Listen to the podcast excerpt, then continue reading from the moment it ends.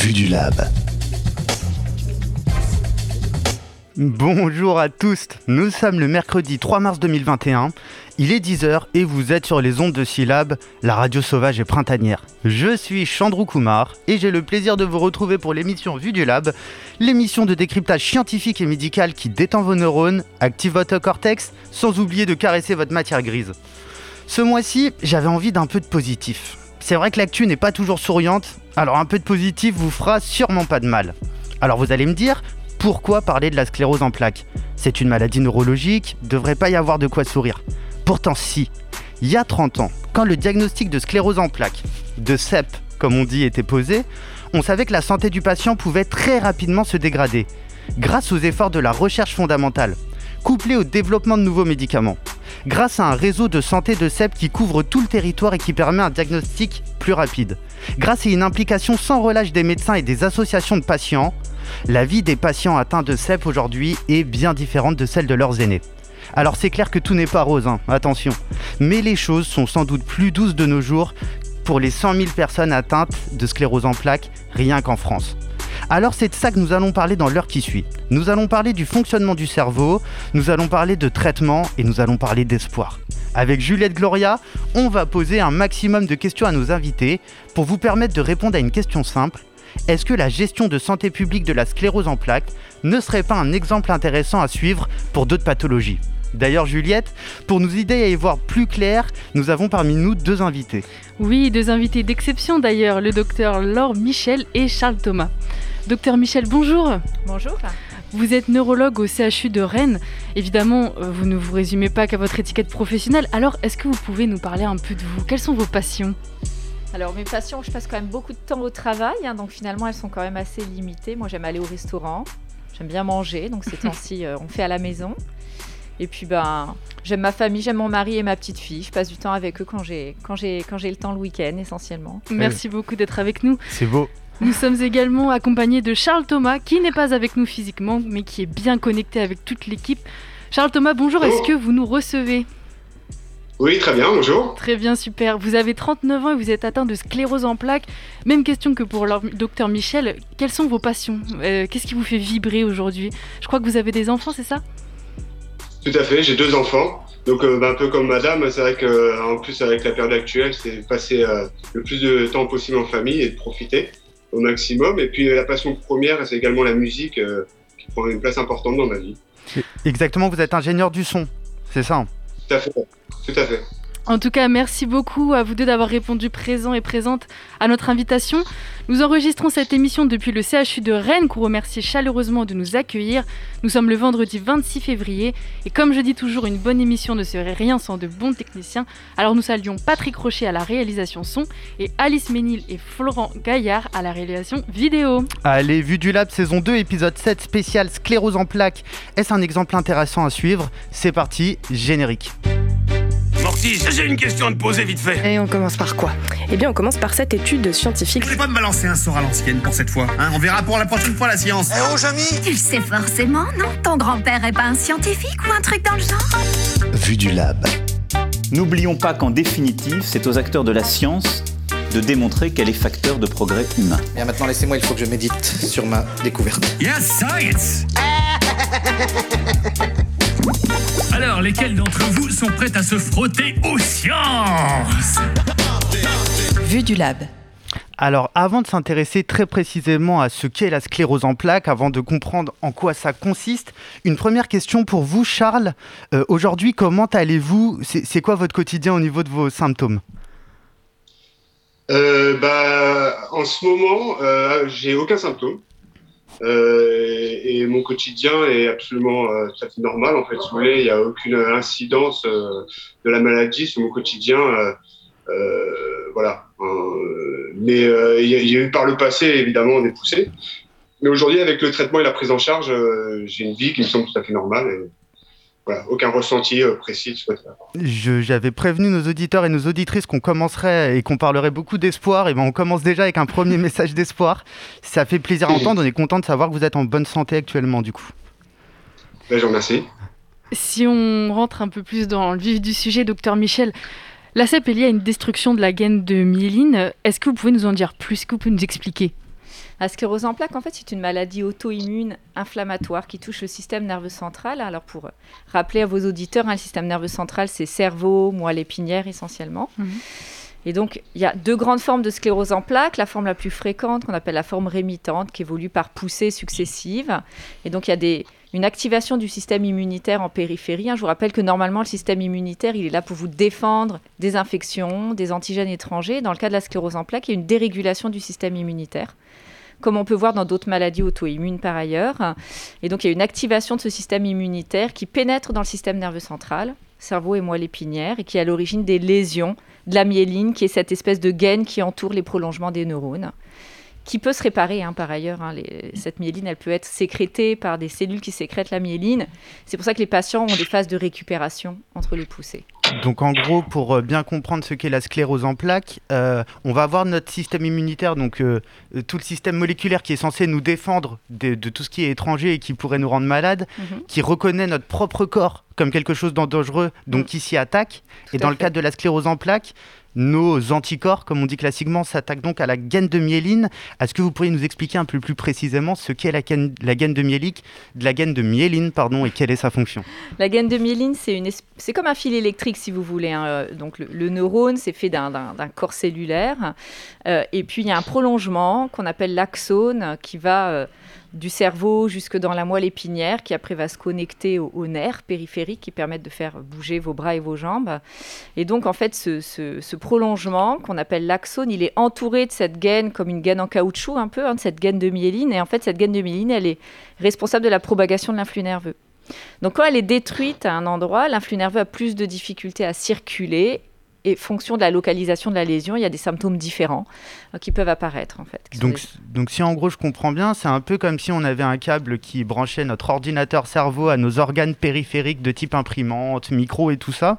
Et en gros, la gaine de myéline serait la gaine de plastique qui est autour de tous nos câbles d'ordinateur. Et comme il n'y a plus cette gaine de myéline, c'est un peu comme si le courant électrique, la vitesse du courant électrique était moins rapide et ça amène des problèmes entre l'unité centrale cerveau et le corps. Tout à fait, c'est un bon résumé. Donc on comprend maintenant pourquoi on dit euh, maladie auto-immune. Et pourquoi sclérose en plaques? Pourquoi plaques? Ah, Sclérose en plaques, c'est un vieux terme en fait hein, qui date de la fin du 19e siècle. Hein. Ça a été décrit la première fois par un neurologue parisien qui s'appelle Jean-Martin Charcot. Et donc c'est la description anatomopathologique hein, de coupe de cerveau de patients atteints de sclérose en plaques et décédés de sclérose en plaques. Donc juste, je me permets, pardon, anatomopathologique, c'est-à-dire où au niveau de l'anatomie on peut identifier la maladie, c'est ça? Exactement, en fait l'anatomopathologie c'est euh, l'étude des organes euh, en Hein, donc là, quand vous regardez le cerveau, vous n'êtes même pas obligé de regarder avec un microscope, mais le cerveau de patient qui a une sclérose en plaques qui évolue depuis de nombreuses années et qui a fait plusieurs poussées si vous regardez son cerveau, vous allez voir en fait des plaques qui sont des zones de démyélinisation qui sont un peu plus brunes. Normalement, c'est très blanc parce que la myéline, c'est constitué de lipides et ça donne un aspect extrêmement blanc au cerveau. C'est ça qui donne son aspect, qui fait le gras du cerveau, qui donne cet aspect très blanchâtre. Et quand vous regardez le cerveau d'un patient qui est décédé, qui avait une sclérose en plaques, il y a des lésions brunâtres qui sont le reflet des zones de démyélinisation. Voilà, d'où l'aspect vraiment en plaques hmm. qui était décrit euh, initialement. Euh, je, crois savoir que ce qui caractérise cette maladie, vous en parliez Charles euh, tout à l'heure, c'était la notion de poussée ou de crise. Il y a des moments où ça part en live. Pour faire simple, avant même encore une fois de parler de l'aspect médical, Charles, est-ce que vous pourriez euh, nous expliquer, on en a un peu discuté en, préparant cette émission, comment s'est caractérisée cette fameuse première poussée? Qu'est-ce qui s'est passé pour vous? Comment vous êtes rendu compte qu'il y avait un petit problème? Euh, ben moi, ça a été au réveil, hein, un matin, un lendemain de soirée, euh, et euh, un réveil avec un trouble sensitif au niveau euh, de la main, euh, que je comprenais pas bien et que j'assimilais sûrement à une mauvaise position pendant le sommeil. Et puis ça s'est propagé sur le membre, et puis voilà. Donc ça a été essentiellement des troubles sensitifs au départ. Puis comme vous disiez, c'est des poussées, donc c'est des épisodes plus ou moins violents avec des, poussées complètement différentes. Parfois, c'était le trouble de la vue, parfois de l'équilibre, euh, parfois euh, la sensation euh, sur un membre. donc, ça a été de manière différente. Donc en gros, vous vous réveillez un matin, vous vous dites il y a quelque chose qui bug. Qu'est-ce que vous avez fait? Vous êtes allé directement voir un médecin? Vous avez patienté? Qu'est-ce qui s'est passé dans votre tête? Ah ben j'ai patienté au départ et puis c'est la sensation, et euh, quand je réalise que ça se propage, euh, j'ai compris le caractère d'urgence et je me suis présenté euh, aux urgences de Pontchaillou, justement. D'accord. Docteur Michel. Là, Charles nous, a expliqué son l'apparition des premiers symptômes. Est-ce qu'il y a une, des, apparitions classiques ou ça varie vraiment en fonction des, des patients au niveau des premières crises? Il y a à peu près 30% des premières crises qui sont des atteintes visuelles ce qu'on appelle des névrites optiques. C'est un flou d'un œil, une tache brune au niveau d'un œil qui s'accompagne souvent d'une douleur à la mobilisation de l'œil. Hein. Les gens, ça fait mal en fait, la névrite optique. C'est peut-être un des seuls symptômes qui est véritablement douloureux dans cette maladie, au moment de la poussée inflammatoire en mm. tout cas. Et donc il y a des douleurs quand on, bouge les yeux avec un flou visuel, une tache vraiment très inhabituelle. Hein. et c'est des symptômes qui s'installent sur 24-48 heures et qui vont persister hein, dans le temps. Là, je veux, je veux être rassurante un peu. C'est pas parce qu'on se réveille. Là, pour Charles, c'était bien une poussée de sclérose en plaques, mais on peut se réveiller avec des fourmis dans la main. Mm. Et puis, ça peut être, voilà, on a, on a, comprimé un petit canal carpien, on a, on a mm. dormi euh, sur son bras. Du moment, si ça passe dans les heures qui suivent le réveil ou en secouant la main, c'est parfaitement rassurant il faut pas s'inquiéter. Hein, dans la sclérose en plaques, c'est des symptômes qui vont persister plus de 48 heures souvent une semaine ou deux avant de commencer à régresser.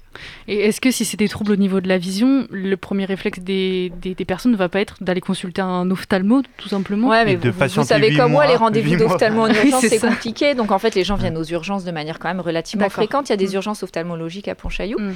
Donc ils accueillent beaucoup de patients qui font des neuropathies mm. optiques qui sont pas toujours d'origine, euh, enfin qui sont pas toujours en rapport avec une sclérose en plaques. Hein, Donc neuropathie, problème neurologique qui au final a des conséquences sur la vue, c'est ça Une atteinte du nerf optique mhm. peut avoir plusieurs causes. Ça peut être une inflammation qui peut être liée à la sclérose en plaques, mais ça peut être une inflammation qui n'est pas liée à la sclérose en plaques, mm. qui peut être liée à une infection. Hein. Entre autres, la maladie de la griffe du chat, par exemple, si vous faites griffer beaucoup par un jeune chat, vous pouvez avoir une inflammation du nerf optique qui est liée à une bactérie transportée par les chats. Donc, il y a plusieurs causes, c'est ça que je veux dire. Névrite optique n'est pas toujours égale à la sclérose en plaques. Mm. C'est possible. C'est un symptôme fréquent de la maladie. Et les autres symptômes, après, ça peut être, comme l'a dit Charles, hein, des troubles sensitifs, des engourdissements qui vont persister, des fourmillements qui vont persister, des troubles de l'équilibre, des troubles de la marche, vision double. Euh, voilà, c'est essentiellement ça que, que, les patients peuvent présenter en début de maladie. Euh, Charles disait, et je ne sais pas à quel point c'est anodin ou pas, que ces premiers symptômes euh, sont arrivés un lendemain de soirée. Donc Charles, dites-moi si je me trompe, j'imagine qu'il y avait un peu de fatigue là-dedans Complètement. Complètement, et je pense que c'est un facteur euh, très important dans la maladie, clairement. Qu'est-ce que, qu'est-ce que vous en dites, docteur? La fatigue, c'est souvent un symptôme de la sclérose en plaques de là à dire que c'est un facteur déclenchant de poussée ou facteur déclenchant, facteur déclenchant de maladie, non, là, de manière assez claire. Facteur déclenchant de poussée quand on a une sclérose en plaques, c'est c'est difficile, il n'y a pas de preuve hein, de ça. Hein. Mm. Donc ça, c'est un peu difficile de vous répondre de manière formelle. Il y a des patients qui disent que quand ils sont très fatigués, ils vont plus facilement faire une poussée. Souvent aussi, ce qu'on a quand on est très fatigué, quand on a une sclérose en plaques, c'est qu'il y a des phénomènes, qu'on appelle des phénomènes du TOF en langage médical, c'est-à-dire que c'est les cicatrices qu'on a dans le système nerveux qu'on va ressentir un petit peu plus, les symptômes, les séquelles liées à ces cicatrices qu'on a dans le système nerveux liées à des précédentes poussées qui vont un petit peu se réactiver, surtout dans les périodes de fatigue importantes. Mais il n'y a pas de preuve en fait que la fatigue en soi déclenche, euh, déclenche une, poussée de sclérose en plaques. Parce que les crises laissent réellement des cicatrices Alors, les lésions qui se forment au niveau du système nerveux central, on les voit. D'accord. On les verra toujours. Elles ne disparaissent pas. Ça laisse très souvent une trace sur l'IRM et sur le cerveau hein, euh, qui ne disparaît pas. Ce qui ne veut pas dire que les symptômes ne disparaissent pas. Hmm. Hein. Euh, les symptômes peuvent parfaitement disparaître complètement et c'est extrêmement fréquent, en tout cas en début de maladie, que ça rentre dans l'ordre complètement. D'accord. Hum, Charles, est-ce que vous pourriez nous, expliquer un peu comment s'est passé votre diagnostic? C'est-à-dire que vous avez donc cette première poussée, euh, euh, plus liée à la, à, la, vue, pardon, si je ne me trompe pas? Non, la hum, main. Pardon, la main, excusez-moi. À la main, ouais. Euh, comment s'est passé le diagnostic du coup? Qu'est-ce qui s'est qui passé pour vous une fois que vous êtes allé aux urgences de Pontchaillou, du CHU de Rennes? Et combien de mhm. temps a duré ce diagnostic? Comment ça s'est passé un peu? Euh, alors, je c'est plus très clair parce que ça remonte quand même euh, un certain nombre d'années. Euh, mais je sais que j'étais pris en charge euh, directement. Enfin, on n'a pas diagnostiqué une sclérose en plaques à l'instant même. Hein. J'ai été hospitalisé. et puis, il me semble que c'est dans les 48 heures environ après mon hospitalisation qu'on a diagnostiqué la, la Et pour faire ce diagnostic, est-ce que vous vous rappelez quel type d'examen vous avez eu? Bah, il me semble que j'ai passé une IRM j'imagine en tout cas. et puis sinon, je me souviens de tests neurologiques où on, va tester la sensation avec le toucher, le piquer, le froid, le chaud. et voilà. Je crois me souvenir que vous aviez eu une ponction lombaire aussi. Ah oui, tout à fait, c'est vrai. Ah, tu m'as pas laissé un souvenir d'ailleurs, mais, euh, mais tout à fait, c'est vrai. C'est sûrement partie des examens obligatoires. Est-ce que vous pourriez nous expliquer un peu du coup euh, en quoi consistent ces différents examens et pourquoi on les fait dans, les, dans le cadre de la sclérose en plaques? Alors, sclérose en plaques, c'est une maladie particulière pour une maladie auto-immune, c'est qu'il n'y a rien dans la prise de sang qui permet d'affirmer le diagnostic. Dans d'autres maladies auto-immunes, euh, euh, on peut retrouver des anticorps spécifiques qui vont permettre de confirmer le diagnostic. Ce n'est pas le cas de la sclérose en plaques. Donc la sclérose en plaques, c'est un faisceau d'arguments qui permet de faire le diagnostic. Et dans ce faisceau d'arguments, un examen extrêmement important, c'est l'IRM, qui est un examen d'imagerie qu'on fait au niveau du cerveau et de la moelle épinière, qui permet de voir les lésions de sclérose en plaques qui font des tâches un petit peu blanchâtres sur les séquences d'IRM qui nous intéressent et qui ont surtout des caractéristiques typiques, que je ne vais pas vous énoncer parce que ça ne vous intéresse pas, mais qui ont des caractéristiques typiques qui, euh, quand il y a plus de euh, deux lésions typiques, nous permettent d'avoir un argument de diagnostic. Il y a ce qu'on appelle des critères en fait de dissémination spatiale et temporelle dans la maladie, c'est-à-dire qu'il faut avoir des lésions inflammatoires à différents endroits et qui apparaissent dans le temps. Voilà. Et donc la ponction lombaire permet également surtout d'éliminer des diagnostics différentiels en fait, hein, d'être sûr qu'on ne passe pas à côté d'infections possiblement.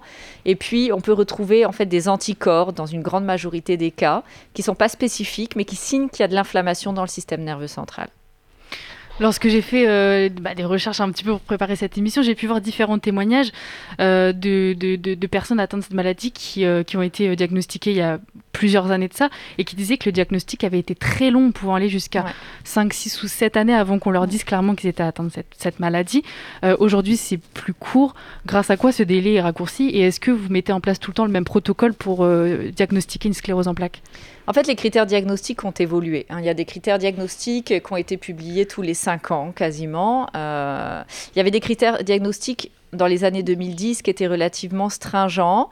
Et il fallait stringent, c'est-à-dire euh, euh, difficile à, remplir en fait. Euh, et c'est-à-dire qu'il fallait forcément avoir une IRM de contrôle et avoir des nouvelles lésions qui apparaissaient sur une IRM de contrôle. Donc le patient n'était jamais diagnostiqué à J0 au moment de sa poussée.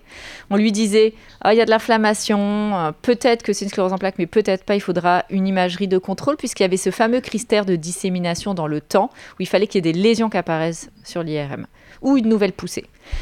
Et donc, ça arrive, il y a plein de patients qui ont des maladies relativement calques, mais vont faire une poussée, qui ne vont pas avoir de nouvelles lésions qui apparaissent tout de suite, en fait. Hein. et donc, on fait une IRM dans ces cas-là tous les ans. Puis, on les surveille. Ça peut être plusieurs années avant qu'une nouvelle lésion apparaisse, avant de pouvoir faire formellement le diagnostic et donc de débuter un traitement tronc. Au jour d'aujourd'hui, sur la première IRM, si on voit des lésions d'âge différents, on peut faire le diagnostic d'emblée. De la même manière, la dissémination temporelle, c'est-à-dire l'apparition d'une nouvelle lésion, on peut s'en passer si la ponction lombaire est positive. Donc c'est vrai qu'on l'a fait plus facilement qu'on l'a fait à une époque. Hmm.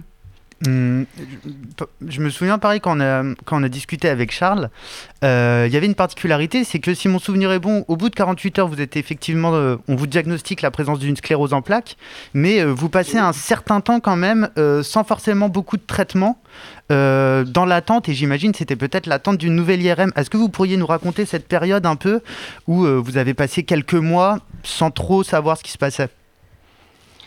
Bah, c'est oui une période particulière euh, parce que euh, bon, du coup on a un diagnostic mais euh, on ne sait pas encore à quelle sauce on va être mangé en fait si vous voulez. Et bah, c'était une période de repli et d'attente surtout. Bah, moi j'avais un petit souci avec la ponction lombaire donc ça il y a un petit temps de récupération. mais voilà ensuite on était pris en charge et puis une proposition de différents traitements parce qu'il y a tout un panel possible. Donc en gros, si mon souvenir est bon, hein, vous passez euh, six mois quand même à euh, observer, analyser vos différents euh, symptômes. Vous m'avez envoyé par exemple un cahier qui recense quasiment par semaine tous vos rendez-vous, tous les symptômes qui peuvent apparaître, tous les symptômes qui disparaissent. C'est à cette période du coup que vous, vous découvrez un peu les nouveaux symptômes. comment se passe cette période? Euh, bah, c'est une période de crainte. Je pense que pour la famille, ça a un impact, si vous voulez, euh, moral surtout. Bien sûr, il y a, euh, si vous voulez, quand on ressent qu'il y a quelque chose qui ne va pas au niveau de son corps, je pense que là, on peut vite être pris de panique, euh, surtout dans l'inconnu. Euh, le diagnostic, ça aide finalement parce que euh, on a un ennemi qui est nommé enfin un ennemi, si tu veux. mais en tout cas, on, on sait qu'on va devoir se battre contre quelque chose qui est nommé. Euh, et donc, c'est plus une phase de préparation, mais euh, euh, c'est une phase de découverte, si vous voulez, de la maladie euh, sur l'impact euh, euh, émotionnel que ça peut créer pour soi-même puis pour la famille. Et puis, concrètement, le corps, le ressenti. mais à ce moment-là, je subis plus qu'autre chose, je pense.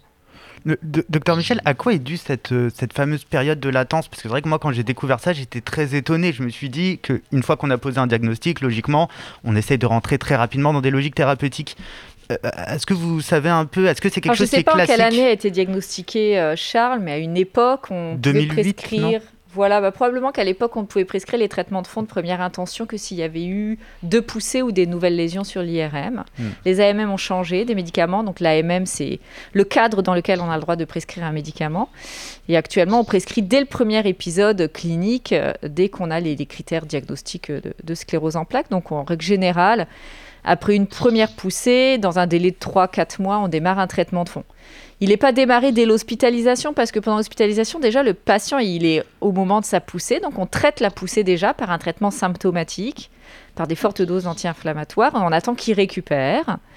Et souvent, on, parle, on peut parler un peu du diagnostic pendant l'hospitalisation, mais on prévoit un temps d'annonce diagnostique. hein. Enfin, c'est un petit peu violent. hein. C'est des maladies chroniques. On ne guérit pas actuellement de la sclérose en plaques. Donc, on prend le temps de revoir les patients souvent trois semaines, un mois après l'hospitalisation sur des consultations dédiées qui durent une heure, où il y a également une infirmière, une psychologue de disponible.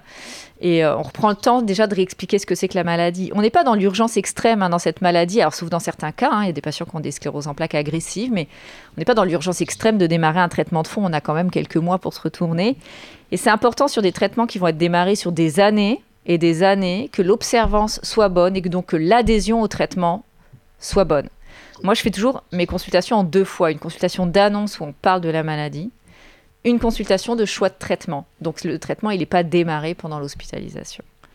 Eh bien, justement, avant qu'on enchaîne avec la prochaine partie d'émission où on va discuter des traitements possibles et donc aussi de, de- des origines probables de la maladie, puisque j'ai cru comprendre que ça reste encore en question, je vous propose qu'on s'écoute euh, la délicieuse musique Following the Sun de Super Eye et Nika, et on se retrouve d'ici quelques minutes.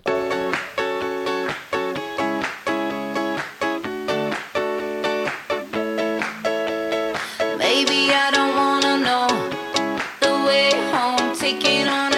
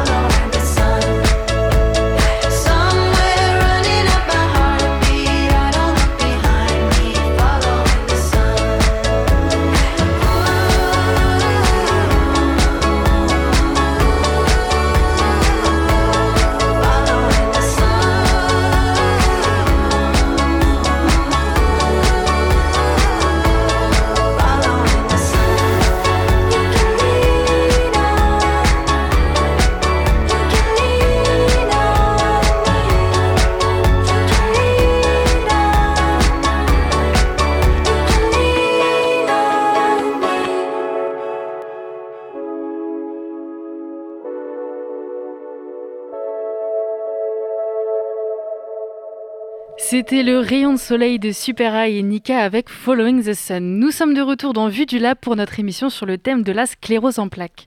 Pour répondre à toutes nos questions, nous sommes en compagnie du docteur Laure Michel, neurologue au CHU de Rennes, et de Charles Thomas, atteint de sclérose en plaques. Et on attaque la deuxième partie d'émission. Vue du Lab. Alors, comme nous l'expliquait le docteur Michel en, première partie d'émission, il y a donc deux formes euh, de la sclérose en plaques, euh, une forme rémitante et une forme progressive. Charles, si je ne me trompe pas, euh, vous êtes dans le cas de la forme rémitante. Est-ce que vous pourriez nous dire comment ça, se révèle dans votre cas? Bah, Ça avoir des poussées, tout simplement. Si vous il y a des périodes euh, où tout va très bien et euh, aucun symptôme, et puis des périodes euh, que moi j'assimile à la fatigue, mais c'est mon expérience personnelle, hein, et qui donc de pousser où là des symptômes peuvent apparaître, des troubles qui peuvent être complètement différents, donc soit de type sensitif, soit troubles visuels, troubles de l'équilibre aussi pour ma part, et puis j'imagine qu'il y a peut-être d'autres formes encore, mais voilà, donc c'est vraiment par période. Ok. Docteur Michel, c'est peut-être une question qui n'a pas forcément de réponse, mais pourquoi il existe plusieurs formes en fait de sclérose en plaques Alors ça, c'est vraiment une très très bonne question. J'en aimerais savoir la réponse parce que ça nous permettrait d'être un petit peu meilleur sur le plan thérapeutique pour les formes progressives. Non, non, on ne sait pas en fait. Hein. On sait pas. Ce qui est, ce qui est possible quand même, c'est que dans les formes progressives de sclérose en plaques, il y ait eu des des lésions inflammatoires. Alors, est-ce que peut-être avant, on pourrait redéfinir euh, forme rémitante et forme progressive? Oui, alors la forme rémitante de sclérose en plaques, comme Charles l'a très bien expliqué, en fait, c'est qui touche 85% des patients, hein, c'est une grande majorité des, des formes de, nos patients atteints de sclérose en plaques, ça évolue par des poussées inflammatoires. Alors les poussées inflammatoires, c'est des troubles neurologiques qui apparaissent en 24-48 heures, qui vont persister quelques jours ou quelques semaines et qui vont soit régresser spontanément, soit avec un peu d'aide, avec des médicaments, des anti-inflammatoires puissants, et euh, qui peuvent régresser de manière absolument complète sans laisser de séquelles, qui peuvent de temps en temps, si la poussée est importante, euh, laisser éventuellement des séquelles des gènes qui peuvent persister. C'est ces gènes-là qui persistent qu'on appelle du handicap dans la maladie. Donc on peut avoir une forme rémitante, mais quand même avoir des séquelles et avoir un handicap séquelaire de ces poussées de sclérose en plaques. Dans la forme progressive, euh, ce qu'on distingue surtout, c'est la forme progressive primaire qui touche 10 à 15% des patients, qui apparaît d'emblée en fait. On ne distingue pas forcément de poussée inflammatoire dans l'histoire de la maladie du patient, mais par contre une dégradation extrêmement progressive, l'apparition d'un handicap qui est souvent un handicap moteur, souvent des troubles de la marche, des gens qui disent qu'ils boitent. Euh, voilà, au début en courant, il y a le pied qui il y a le pied qui lâche, et puis ils sont de plus en plus gênés, puis ils doivent raccourcir leur périmètre de marche, ils sont plus capables de, marcher très longtemps. Souvent, le diagnostic erre un peu. Hein. le diagnostic de sclérose en plaques n'est pas formulé forcément euh, rapidement. Euh, avant qu'ils arrivent chez un neurologue, c'est pas c'est pas tout de suite. Des fois, ils vont voir des rhumatologues. Des mm. fois, ils se font même opérer de hernie discale. Donc, le diagnostic de forme progressive prend souvent un petit peu plus de temps. Mm. Diagnostiquer plus tardivement parce qu'il n'y a pas ces poussées justement qui sont assez distinctes euh, et assez facilement identifiables dans la dans la sclérose que dans la sclérose en plaques de forme rémitante. Et donc cette forme touche beaucoup moins de, patients? Beaucoup moins. Hein. C'est, la forme primaire progressive, c'est 10 à 15% euh, des patients atteints de sclérose en plaques. Alors il y a une autre forme hein, dont, qui est la forme secondairement progressive, qui suit, qui peut suivre la forme rémitante chez certains patients. Chez certains patients qui ont fait beaucoup de, de poussées inflammatoires, ou qui ont euh, beaucoup de lésions dans la moelle épinière, ils peuvent développer au bout de 10, 15 ans, 20 ans du, début de la maladie une forme secondairement progressive, hein, c'est-à-dire qu'ils feront plus de poussées, mais qui vont avoir une aggravation extrêmement insidieuse du handicap. Hein. C'est-à-dire que c'est des patients qui pensent qu'ils vont mieux parce qu'ils font plus de poussées, mais disent mais je comprends pas, je fais pas de poussées, et malgré ça je marche moins bien que l'année dernière. Et l'année d'après, ils ont encore réduit leur périmètre de marche et ils comprennent pas parce qu'il n'y a plus de poussées, il n'y a plus d'inflammation, il n'y a plus de nouvelles lésions sur l'IRM. Mais il y a une dégradation progressive. Est-ce que ça peut être lié à l'âge des patients, étant donné que ça arrive après? Oui, alors c'est vrai qu'il y, y, a un lien avec l'âge, mais c'est pas probablement pas l'âge la cause en fait. Hein. C'est le, fait d'avoir cumulé des lésions inflammatoires à un moment donné de la maladie qui a peut-être été mal contrôlée. On sait que ces lésions maintenant, on appelle ça des slowly evolving lesions, c'est-à-dire qu'on sait que les lésions qui sont présentes dans le système nerveux central, elles sont capables d'évoluer pour leur propre compte, malgré le fait que la maladie soit calme. C'est-à-dire qu'elles peuvent grossir de manière extrêmement insidieuse. Et ça, ça peut expliquer qu'il y a un handicap qui se majore extrêmement tranquillement. Ça se voit surtout sur les lésions de la moelle épinière, hein, parce que la moelle épinière, hein, pour rappel, c'est gros comme mon pouce. Et malgré ça, toute la motricité, toute la sensibilité du corps passe dans la moelle épinière. Donc une lésion, il suffit qu'elle grossisse un tout petit peu dans la moelle épinière pour faire rapidement des dégâts et donner des symptômes qui sont plus importants. Alors du coup, est-ce qu'on peut imaginer que plus le patient est pris en charge précocement, euh, moins cette euh, forme progressive secondaire va, apparaître? Tout à fait, ça c'est une excellente remarque et c'est le cas hein, en fait en pratique et c'est vraiment l'espoir qu'on a actuellement et c'est pour ça que la, prise en charge thérapeutique des patients s'est modifiée les dernières années. C'est que maintenant on sait que traiter très tôt la maladie, c'est un excellent facteur de bon pronostic. Encore de l'espoir. Plus on traite tôt, moins on évite qu'il y a des poussées, qu'on cumule des lésions, moins il y a de risque de développer une forme secondairement progressive.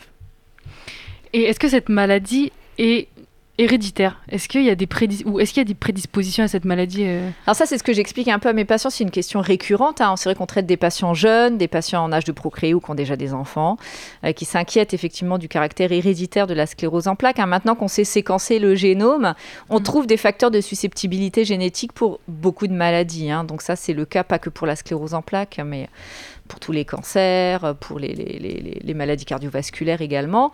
La sclérose en plaques, c'est pareil, il, y a, il existe des facteurs de susceptibilité génétique, c'est-à-dire que ce n'est pas une maladie qui est génétique, elle ne va pas se transmettre parce qu'il y a une anomalie sur un gène, et elle ne va pas se transmettre aux enfants.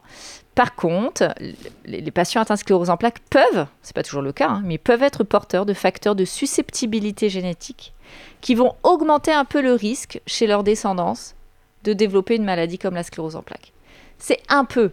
Hein, je veux dire, on ne fait pas de dépistage mm. chez les enfants mm. parce que ça reste une maladie quand même, euh, je ne sais pas si vous avez rappelé, mais l'incidence c'est 1 pour 1000, ça reste une maladie qui est quand même pas très fréquente et même si les enfants de patients atteints de sclérose en plaques ont peut-être un risque un petit peu plus élevé, euh, ça reste un risque qui reste tout à fait faible.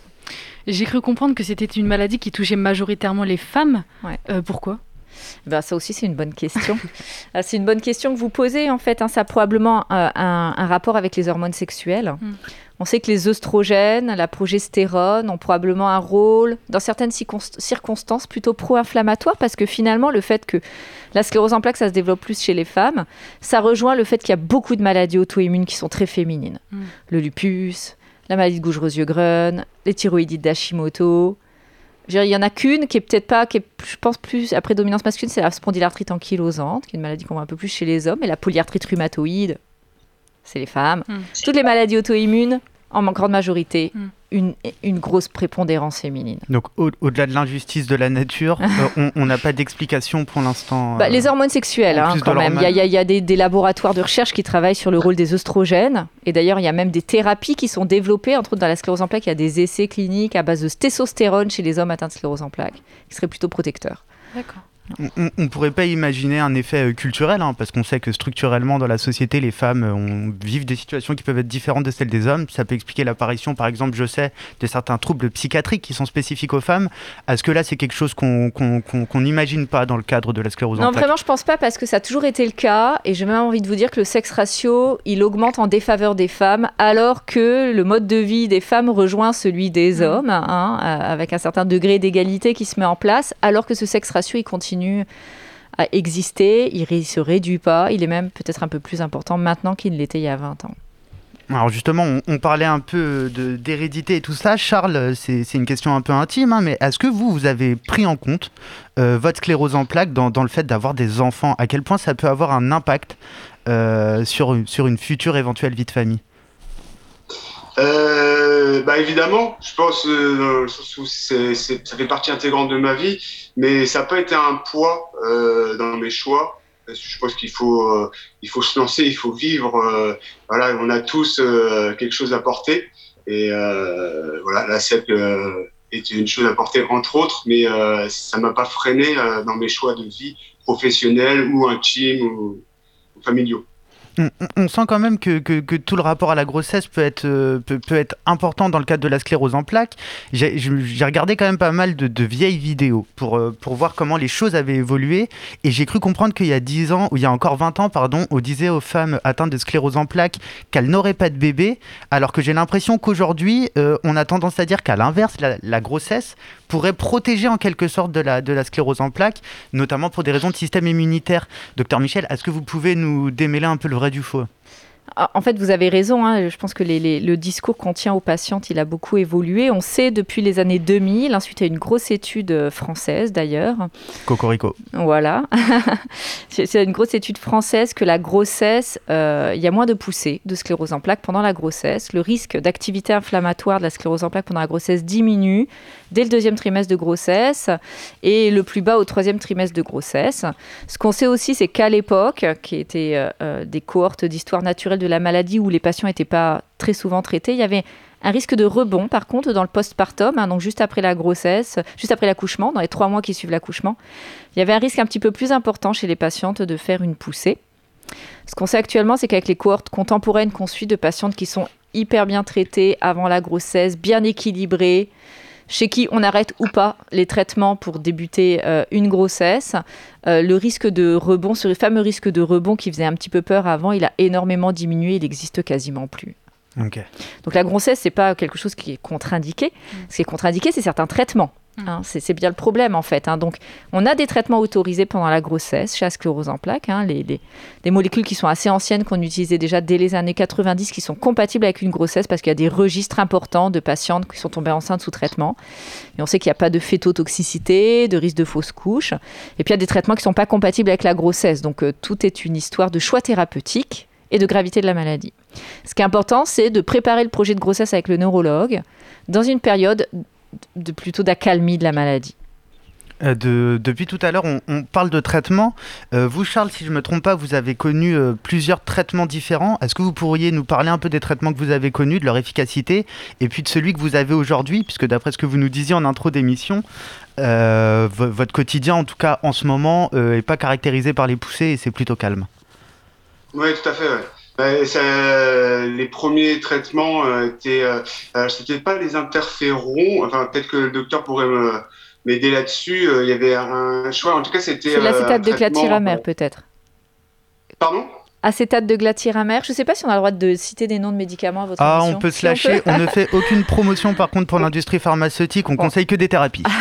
Copaxone, peut-être que c'est ça que vous aviez eu à l'époque. C'est ça. Voilà. Et euh, donc par injection. Euh, avec un stylo injecteur. Donc tous les jours vous euh, deviez vous injecter quelque chose, c'était comment ça, doit être particulier quand même. tout à fait, c'est particulier parce que c'est pas un geste anodin. et puis, bah, il y a toute une panoplie de stylos injecteurs qui sont plus ou moins adaptés, disons. et puis, il y avait un problème pour moi avec ce traitement. Déjà, c'était, c'est pas évident, c'est pas un geste évident. Et puis, ça peut être douloureux. Euh, et puis c'était aussi le traitement des déchets, puisqu'après, euh, il y a tout un, les seringues qu'on accumule. Euh, C'était pas forcément euh, très évident à gérer au quotidien.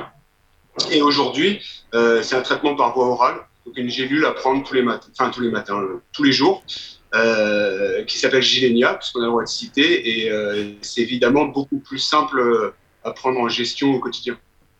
Ouais, c'est assez impressionnant quand même parce que depuis tout à l'heure on parle de gaines de myéline, de processus qui sont quand même assez complexes au niveau du système neurologique. Hein. Euh, un, un, axone, donc euh, ce qui est ce fameux câble électrique de nos neurones, c'est tout petit. Et donc là, ce que vous m'expliquez, c'est grâce au progrès du coup de ces 30-40 dernières années avec différentes classes de médicaments, juste une gélule chaque matin, si je ne me trompe pas, arrive un peu à, peut-être clairement pas à réparer, mais en tout cas à réduire l'intensité des, symptômes, c'est ça, docteur Michel? Alors c'est pas tout à fait ça en fait. Hein. On réduit pas l'intensité des symptômes, on empêche l'activation du système immunitaire. Les traitements de la sclérose en plaques, c'est des immunosuppresseurs et des immunomodulateurs.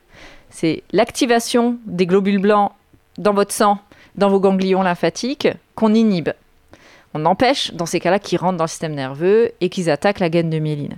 Actuellement, on n'a pas de thérapie réparatrice de la myéline en fait hein, pour, euh, pour réparer les lésions qui ont déjà été créées. On a juste des traitements qui permettent d'empêcher le système immunitaire de s'activer. Donc le traitement sert à espacer ou réduire euh, les crises en fait. Empêcher. Empêcher les crises. On n'est pas dans espacer, on est pour empêcher, on veut bloquer complètement les poussées. On n'est même pas qu'à bloquer les poussées, hein. on est à bloquer l'apparition de nouvelles lésions à l'IRM parce qu'il faut savoir qu'il y a beaucoup de patients qui peuvent présenter des nouvelles lésions sans symptômes. ça se traduit par quoi? Eh ben, l'IRM. Ah voilà, Donc, surveillance sur l'IRM annuelle. Il peut y avoir des nouvelles lésions sans avoir eu de poussée, forcément. Si la lésion n'est pas très grosse, elle a touché que quelques, quelques neurones, euh, vous voyez, ça n'impacte pas la fonction et il n'y a pas de symptômes forcément. Et donc la surveillance IRM est fondamentale pour adapter euh, le traitement. Actuellement, on a une tolérance extrêmement minime. hein. On peut tolérer une, une lésion de petite taille euh, une fois par an, une fois tous les deux ans.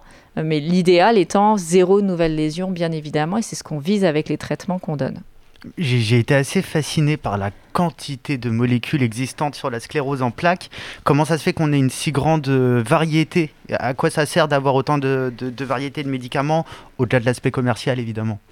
Alors, ce qui est intéressant qu'on a dans la sclérose en plaques, c'est qu'on a des médicaments avec des mécanismes d'action différents. On n'a pas beaucoup de molécules redondantes hein, qui font la même chose. On a euh, une dizaine de molécules avec des mécanismes d'action différents. Ça, c'est important parce qu'on est tous différents et que certains patients vont bien répondre à un moment donné de leur vie à un type de traitement et puis à un moment donné ne plus répondre à ce type de traitement, avoir besoin de changer de- gamme thérapeutique. Il y a des patients qui vont dans une première ligne de traitement répondre à l'un et pas à l'autre, donc on, on tâtonne un petit peu au début et puis on essaie de trouver le médicament qui convient bien au patient. Donc on n'a pas un traitement à vie. Il peut, euh, il ah, très souvent, on change quand même, hein, de manière assez pragmatique. euh, ça arrive, hein, les patients qui ont une seule molécule toute leur vie, mais euh, au jour euh, d'aujourd'hui, avec euh, la gamme de traitements qu'on a, il y a une lassitude. Très souvent, on est amené à changer de traitement aussi parce qu'il y a une lassitude des injections chez les patients qui se font des traitements injectables. Au bout de 7, 8 ans, 9 ans, ils réclament à changer, à passer une voie orale, et donc on est amené quand même de manière assez régulière à changer de gamme de traitement. Donc on observe une médecine euh, qui progresse et qui essaye de s'adapter au mieux aux patients. Encore une fois, un peu de positif, ça fait du bien. Euh, mais il n'empêche qu'on parle quand même d'une maladie qui euh, reste invalidante. Euh, Charles, comment ça s'est passé pour vous? Comment est-ce que vous avez réussi à mettre en place des stratégies pour adapter votre vie quelque part euh, à votre nouvel état de santé? Qu'il s'agisse de, de travail, peut-être de loisirs, peut-être de famille? Euh, bah, dans le monde du travail, je suis à mon compte. Euh, et ça a été, euh, ça s'est imposé à moi quelque part. Enfin, même si c'est un projet qui, qui m'a plu et dans lequel je me suis investi, mais euh, c'est pas quelque chose que j'avais imaginé à la base. Et c'est vrai que euh, en essayant d'être salarié, euh, avec euh, des épisodes surtout que quand je suis rentré dans le monde du travail, c'était le début de la maladie et c'était la maladie était plus intense pour moi et donc c'était dur de garder un contrat tout simplement. Donc le, euh, ma manière de m'adapter au monde du travail, ça a été de me mettre à mon compte et de pouvoir gérer mieux mon temps. Parce que si je comprends bien, à cause de vos symptômes, vous étiez peut-être pas en capacité d'aller au travail et peut-être même que vos différents employeurs avaient du mal à comprendre la situation? Oui, bah c'est pas toujours évident parce que c'est pas euh, c'est exactement le cas hein, et puis euh, c'est pas quelque chose, forcément quelque chose de visible. Euh, donc euh, c'est pas toujours euh, facile euh, à défendre devant un employeur et peut-être pas facile à comprendre aussi. Euh, donc voilà, c'est vrai que c'était euh, c'était pas évident. Et vis-à-vis de, Et votre pour- fam- et vo- vis-à-vis de votre famille, comment ça s'est passé quand vous leur avez euh, annoncé du coup ce, ce diagnostic? Bah, je pense que la première, le premier sentiment, c'est une, une grande crainte, une grande peur, parce que euh, c'est l'inconnu, parce que c'est un nom qui euh, peut faire peur. Il y a des queues dedans. donc mais euh, voilà, non, c'est- c'est- c'était la crainte. Et après, bah, ça nous a plutôt ressoudés. Pour nous, ça a été une expérience euh, positive. Parce qu'il y a des, comme dans toute épreuve, il y a des choses euh, positives à retirer et on s'est concentré essentiellement là-dessus. Euh, voilà.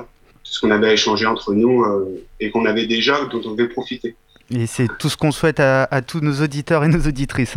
Docteur Michel, au-delà du traitement euh, médicamenteux dont on parlait tout à l'heure, est-ce que vous conseillez vos patients, euh, je sais pas, par exemple, j'ai pu voir que l'équithérapie euh, pouvait aider les patients atteints de sclérose en plaques à retrouver une forme d'équilibre, au moins se sentir libre pendant l'espace d'un instant sur un cheval? Est-ce que vous conseillez, je sais pas, faire du sport, pratiquer une activité Alors tout ça, c'est très personnel en fait, Mm. hein, et c'est très euh, individuel. Ça dépend des patients. Il y a quand même beaucoup de patients qui n'ont pas de séquelles, peu de symptômes, et qui vivent leur vie normalement. Hein, parce qu'ils ont été diagnostiqués tôt ou parce que le hasard de la progression de la maladie fait que... euh, C'est hétérogène, l'évolution de la maladie. Donc, euh, les patients ne sont pas égaux, c'est certain. Plus on est diagnostiqué précocement, plus on est pris en charge de manière adaptée précocement, bien sûr, c'est- c'est des meilleurs pronostics, c'est certain. Mais l'évolution est extrêmement hétérogène d'un patient à l'autre. hein. Mais il y a des patients qui, sont, qui ont très peu de symptômes toute leur vie. Et donc, euh, eux vivent une vie normale. Euh, c'est sûr qu'on. Voilà, les conseils qu'on donne, c'est des conseils de bon sens. hein. C'est mieux euh, quand on a des séquelles, un peu de handicap, d'avoir une bonne hygiène de vie, de pratiquer de l'activité sportive, d'avoir une bonne hygiène alimentaire, de ne pas être en surpoids. hein. Surtout quand Mm. on a un handicap, c'est important de ne pas être en Mm. surpoids, surtout quand, si on est en fauteuil roulant. Voilà, parce qu'il faut pouvoir se porter avec les bras. Il faut pas. Il faut...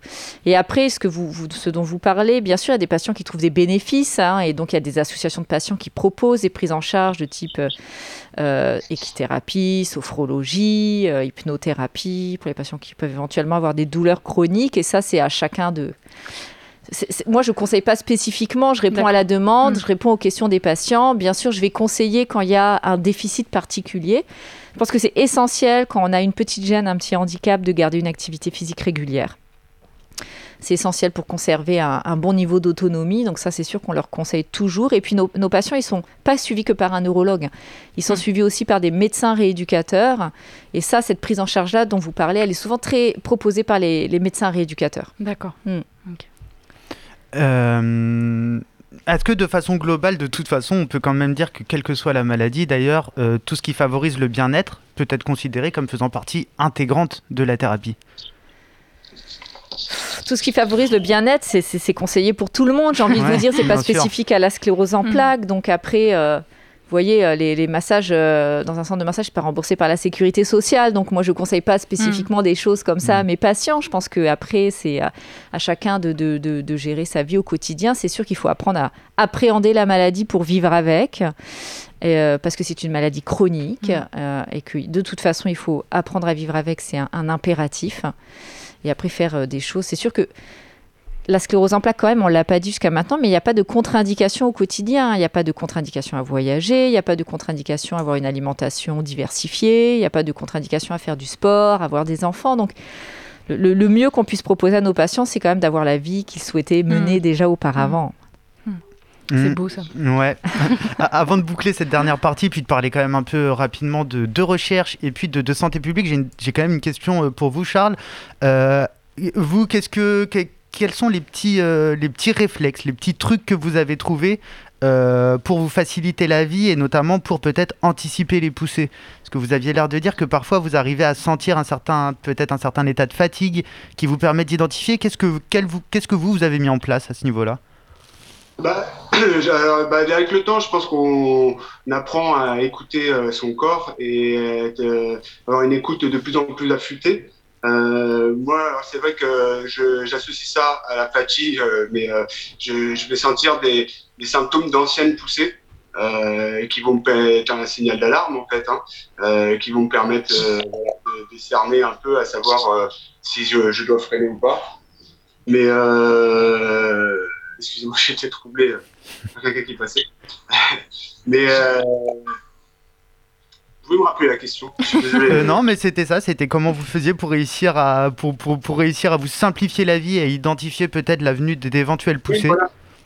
Ouais, ouais. Alors c'est de l'écoute et puis euh, voilà, il y a les, les symptômes d'anciennes poussées qui me permettent de savoir tout de suite euh, que je suis fatigué et que je vais devoir faire attention.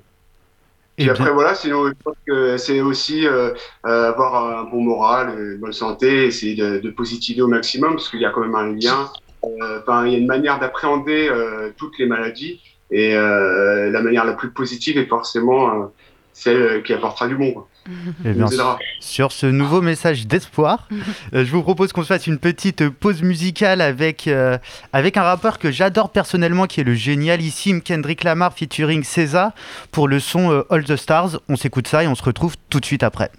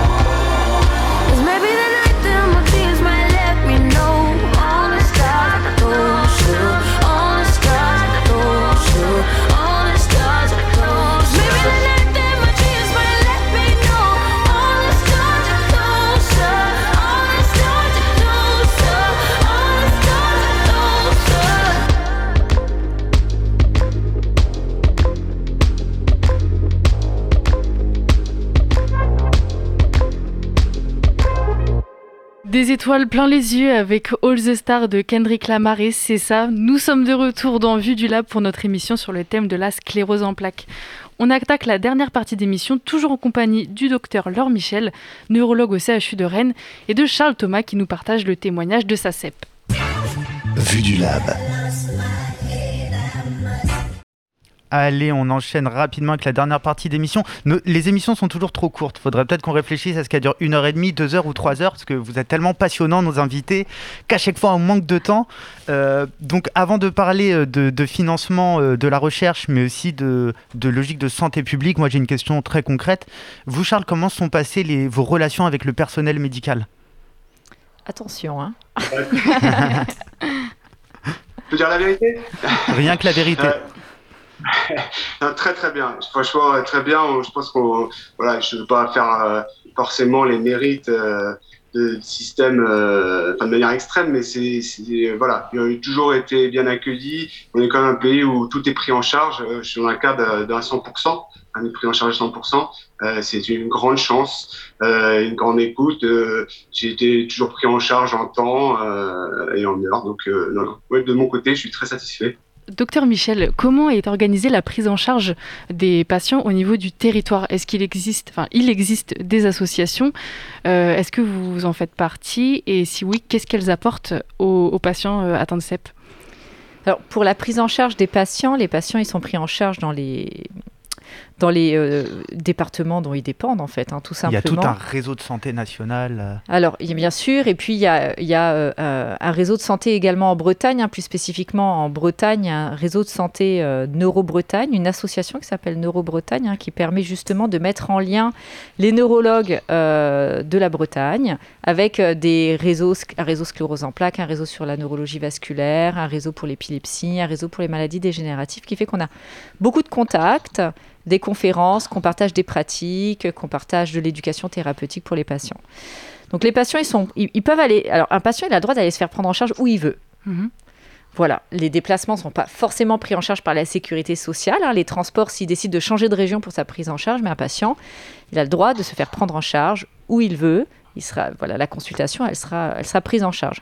Dans les CHU, la, la consultation est totalement remboursée, il n'y a pas d'avance de frais. Euh, nous, voilà, il y, a la, il y a la clinique de la sclérose en plaques au CHU de Rennes, hein, donc c'est une structure un petit peu euh, particulière où on consulte tous, tous les neurologues spécialisés dans la sclérose en plaques le même jour, le mardi. Il y a également des infirmières, psychologues, ophtalmologues, euh, assistantes sociales ce jour-là. Donc ça permet aux patients d'être vus, médecins rééducateurs bien évidemment, d'être vus en fait le même jour par éventuellement, s'il a besoin, différents intervenants. Donc c'est vrai que ça c'est relativement pratique. Ça peut être du kiné, du psychologue. par Alors exemple. kiné non, les kinés en fait ça va être une prise en charge sur le domicile ou en extérieur, mais le médecin rééducateur par contre, qui lui va prescrire éventuellement de la kinésithérapie si besoin. Et Est-ce que ça peut aussi être l'occasion pour euh, différentes personnes atteintes de CEP de, de discuter entre elles Pas de- vraiment, pas vraiment, parce qu'ils n'ont pas tellement l'occasion. C'est dans les, bon, dans les salles d'attente, ils Mm. vont, ils viennent, euh, donc pas tellement sur ce- ces temps-là. Il y a les Par- associations de Voilà, patients. par contre, effectivement, il y a des associations de patients. Alors, euh, nous, en soi, en tant que médecins, on ne fait pas partie d'associations de patients. Les associations de patients, c'est pour les patients. Par contre, on, on- voilà, il y a une très grosse association en France qui s'appelle l'ARCEP pour aide à la recherche sur la sclérose en plaques, une fondation. Et, euh, et donc, on, voilà, on peut faire partie des comités scientifiques, des comités de coordination, parce qu'une des missions de l'ARCEP, c'est de proposer, euh, de financer une partie de la recherche sur la sclérose en plaques en France. Justement, en termes de, en, termes de financement, avant de parler un peu plus euh, globalement de, la recherche et des pistes prometteuses sur cette fin d'émission, euh, docteur Michel, vous diriez qu'il est comment le, financement euh, public sur la sclérose en plaques? Il y a les fondations, donc qui sont plutôt des financements privés. Qu'en est-il des financements? Est-ce qu'il y a suffisamment d'argent dans la recherche sur la sclérose en plaques? Le- problème général, il est qu'il n'y a pas assez d'argent dans la recherche en France. hein, ça, on le sait. hein. On s'y intéresse d'autant plus ces derniers temps que pendant l'épidémie de Covid, on s'est intéressé aux chercheurs et au Mhm. personnel médical et soignant d'ailleurs, ce qui était plutôt euh, la bonne chose euh, de l'épidémie. Et on sait que euh, en France, on est un des pays européens qui finance plutôt mal la recherche. Il y a l'Agence nationale de la recherche hein, qui, qui donne de l'argent, qui répond à des, des appels à projets, tout ce qui est recherche plutôt fondamentale. Pour ce qui est recherche clinique, hein, il y a le ministère de, l'enseignement supérieur et de la recherche qui finance également des projets euh, de recherche clinique, qu'on appelle des PHRC. Voilà, une fois par an. Mais bon, il n'y a pas beaucoup de projets qui sont sélectionnés. Ça reste euh, des, appels d'offres qui sont extrêmement concurrentiels, en fait, hein, parce que les financements ne sont pas non plus euh, très importants. Donc, pour ce qui est de la sclérose en plaques, on, on a la chance hein, dans cette pathologie que les choses sont plutôt bien organisées en France et qu'il y a des associations de patientes qui sont puissantes et euh, des patients qui sont généreux. Il y a beaucoup de dons euh, dans cette maladie et ça permet de financer beaucoup de travaux de recherche en France. Peut-être encore une fois un exemple intéressant à suivre du coup pour, euh, pour d'autres pathologies. Euh, Charles, pour, pour conclure un peu cette, cette émission euh, avec votre, euh, sur un de vos témoignages, qu'est-ce que vous par exemple vous attendriez de plus aujourd'hui de la médecine, de votre traitement? Quelles pourraient être vos attentes? On a vu que les choses sont quand même globalement positives, ça peut toujours être mieux. Euh, Est-ce que vous, vous avez des attentes particulières? Non, pas d'attente particulière. Si, ce qui serait super, c'est de trouver euh, un remède, euh, qu'on puisse guérir cette maladie. Mais déjà, voilà, la prise en charge est très bonne pour ma part. Et donc, c'est tout ce qu'on peut se souhaiter, c'est qu'on trouve une solution pour éradiquer cette maladie. Docteur Michel Charles, Charles parle de, de solutions. Est-ce que est-ce qu'il existe des pistes prometteuses à l'heure actuelle? Sur les traitements curatifs, non. Donc, il traitements maladie. non, parce que c'est une maladie euh, multifactorielle, de développement compliqué, il y a de nombreux facteurs environnementaux impliqués, qui fait que euh, on ne on peut pas viser une cause précise. Vous voyez, c'est pas comme une infection où on sait que si, on vous débarrasse de la bactérie, et ben vous allez guérir en fait. Mm. hein, la sclérose en plaques, cette dérégulation du système immunitaire, elle est d'origine multifactorielle. Et on sait que même si finalement on vous change votre système immunitaire au complet, vous allez être tranquille pendant quelques années, mais au bout d'un moment, bah, quand même la maladie va réévoluer. Non, je pense que l'espoir aujourd'hui, il réside dans les essais qui démarrent bientôt sur de la réparation myélinique, qui donnent beaucoup d'espoir aux patients qui ont entre autres des scléroses en plaques de forme progressive, avec des handicaps qui s'aggravent vraiment progressivement et des fois lourdement, et qui permettraient possiblement une récupération, en tout cas une stabilisation au moins de la maladie sur les formes progressives. Ça, je pense que c'est vraiment, il y a des gros efforts de fait par de nombreuses équipes de recherche dans le monde sur ce type de thérapie. Et il y a des essais cliniques qui vont démarrer dans les prochaines années sur ce type de thérapie. Je pense que le plus gros espoir dans la maladie actuellement, il est sur la réparation myélynique. Je, je voyais qu'on considérait qu'il y a 5-6 ans, il y a eu une sorte de révolution euh, dans les traitements euh, médicamenteux de la sclérose en plaques. Est-ce qu'on peut s'attendre à une nouvelle révolution d'ici quelques années avec euh, Moi, j'ai bon espoir que dans les parlez dix prochaines années, euh, il y ait une nouvelle révolution dans la prise en charge des formes progressives de sclérose en plaques. Je suis relativement optimiste. Alors, 10 ans, ça paraît long hein, à l'échelon individuel quand on est malade. Mm. Voilà, mais c'est c'est quand même une source d'espoir important. Eh ben, ça me plaît beaucoup qu'on puisse conclure sur ce message ultra positif. Je vous propose à tous les deux qu'on se donne rendez-vous dans 10 ans hein, Voilà, pour un euh, paraphraser problème, Patrick. j'aurais- j'aurais pris des cheveux blancs. Nous aussi, je pense. Ouais, c'est clair. C'est déjà, c'est déjà la, la fin de de, de l'émission. On espère que vous, très chères auditrices et auditeurs, vous avez compris un peu mieux ce qu'est la sclérose en plaques. On espère aussi que ça vous a permis de- d'avoir un peu d'espoir sur notre système de santé, sur notre système de recherche, sur notre personnel soignant. Euh, on tient encore une fois à remercier euh, très chaleureusement euh, nos deux invités, Charles Thomas, qui était un peu loin mais qui était très près de nos cœurs. Donc encore merci d'avoir été présent virtuellement. Et puis euh, doc- bah, de rien, c'était un plaisir. Et puis, docteur Michel, merci encore d'avoir répondu à toutes nos questions sur l'aspect plus scientifique. Euh, on tient aussi à remercier très chaleureusement Nathalie Blanc pour son aide précieuse dans la mise en place de l'émission qui a été loin d'être simple. Juliette, Florent, Alice, Patrick, ben nous, euh, je vous propose qu'on se retrouve dans un mois pour une Yes. nouvelle émission Vue du Lab sur un thème qui, je le sais, euh, devrait faire réagir. Mais allez, on va pas spoiler, on va garder ça pour nous. Et puis vous, très chers auditeurices, comme on dit, pour ne froisser personne et surtout pour être agréable avec tout le monde, on vous attend juste vous tel que vous êtes. D'ici là, prenez soin de vos neurones sur les ondes sauvages de syllabes. Et on se quitte en musique avec un classique qui, je le sais, fera plaisir à, Julie- à Juliette, qui est comme l'oncle de Titio. C'était Chandrou Kumar accompagné de Juliette Gloria pour Vue du Lab. À très vite.